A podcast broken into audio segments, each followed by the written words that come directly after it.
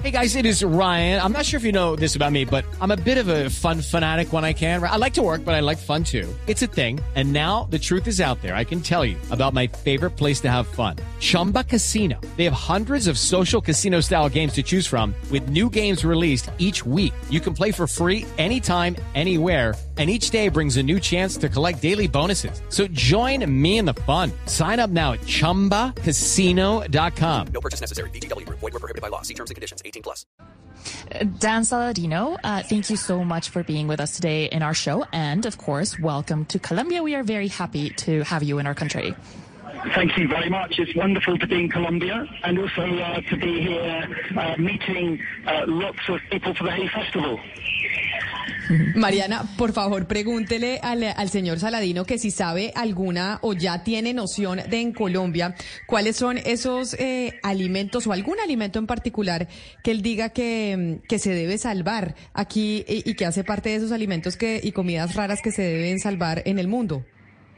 Uh, Dan, we know that you have a list of foods that we kind of need to save from extinction, but we'd like to know if you know of a specific food product in Colombia that makes it to that list. Is there a particular one here in this country that we need to focus on saving? Yeah, well, my book talks about endangered foods, so the ingredients themselves, but it's also, also about endangered knowledge and skill. And one that I've come across in Colombia that I, that I find is fascinating, um, and I was having a conversation with uh, Leonora Espinosa about this, it's the processing of the yuca, uh, or the cassava, and the making of uh, tucupi, and the idea of this very intricate process of fermentation to remove the toxins from the cassava is fascinating. And it's a skill that was developed over many, many thousands of years. So that's an example really of knowledge uh, that needs to be saved. Uh, Dan, sorry, I, I'm, I'm having trouble uh, hearing you. So could you just confirm the fermentation process to remove toxins from cassava to do what exactly? Uh, to produce food, so that then becomes um, it becomes sauces, it can become flour, but it's that process of fermentation that is really important, and it's endangered knowledge in a way because it belongs to indigenous communities and they have the intricate knowledge of the ingredients and the process. Hmm.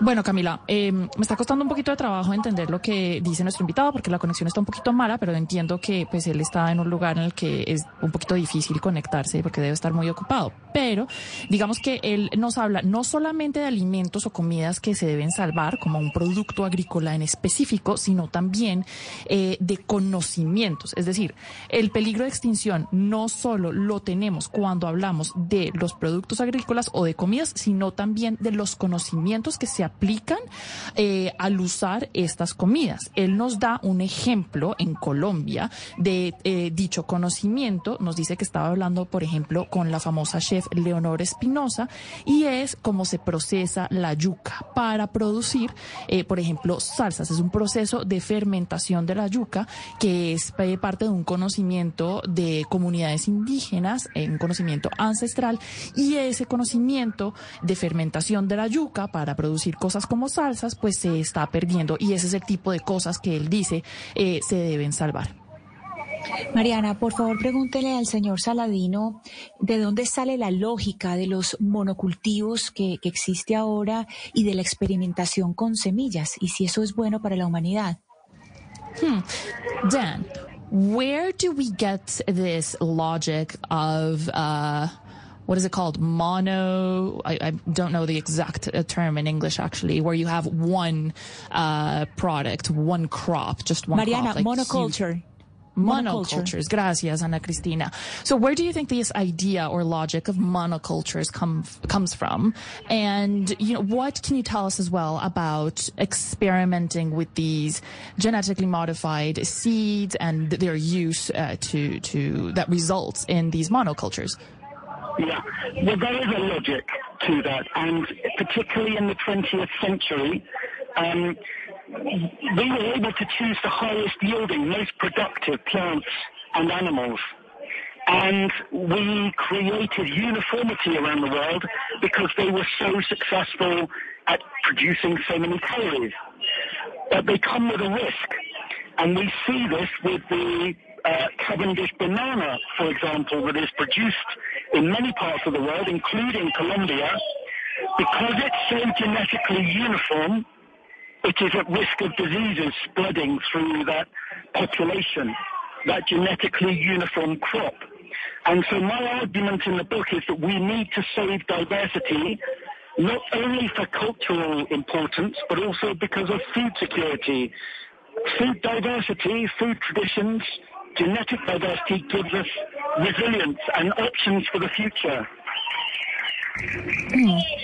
Entonces, Ana Cristina, lo que pasa es que en el siglo XX, digamos que los seres humanos pudimos encontrar las semillas de las plantas más productivas, las que generaban eh, pues más producto. Las cogimos y prácticamente las volvimos uniformes alrededor del mundo, en todo el mundo, porque pues eran tan exitosas produciendo eh, más.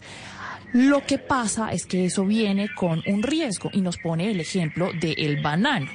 ¿Qué es lo que pasa? Que hoy en día prácticamente todos los bananos que se cultivan en el mundo, incluyendo los bananos que se cultivan en Colombia, pues son genéticamente uniformes.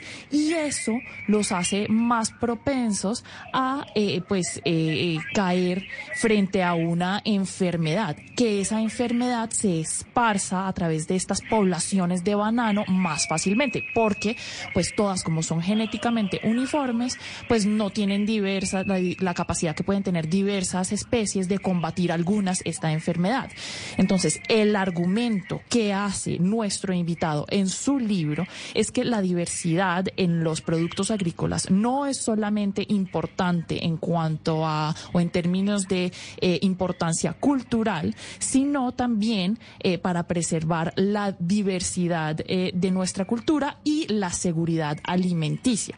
Mejor dicho, la diversidad en la comida eh, equivale prácticamente a la resiliencia que tiene eh, nuestra seguridad alimenticia y a las opciones que vamos a tener en el futuro en cuanto a nuestra alimentación. Pues pues Mariana, dígale al, al, señor Saladino que qué placer tenerlo con nosotros, que gracias por ese libro, que claro que nos vamos a sumergir en él y por hacer conciencia sobre esos alimentos que tenemos que recuperar, pero sobre todo sobre los alimentos que ingerimos y cómo nos estamos haciendo daños nosotros mismos con la alimentación.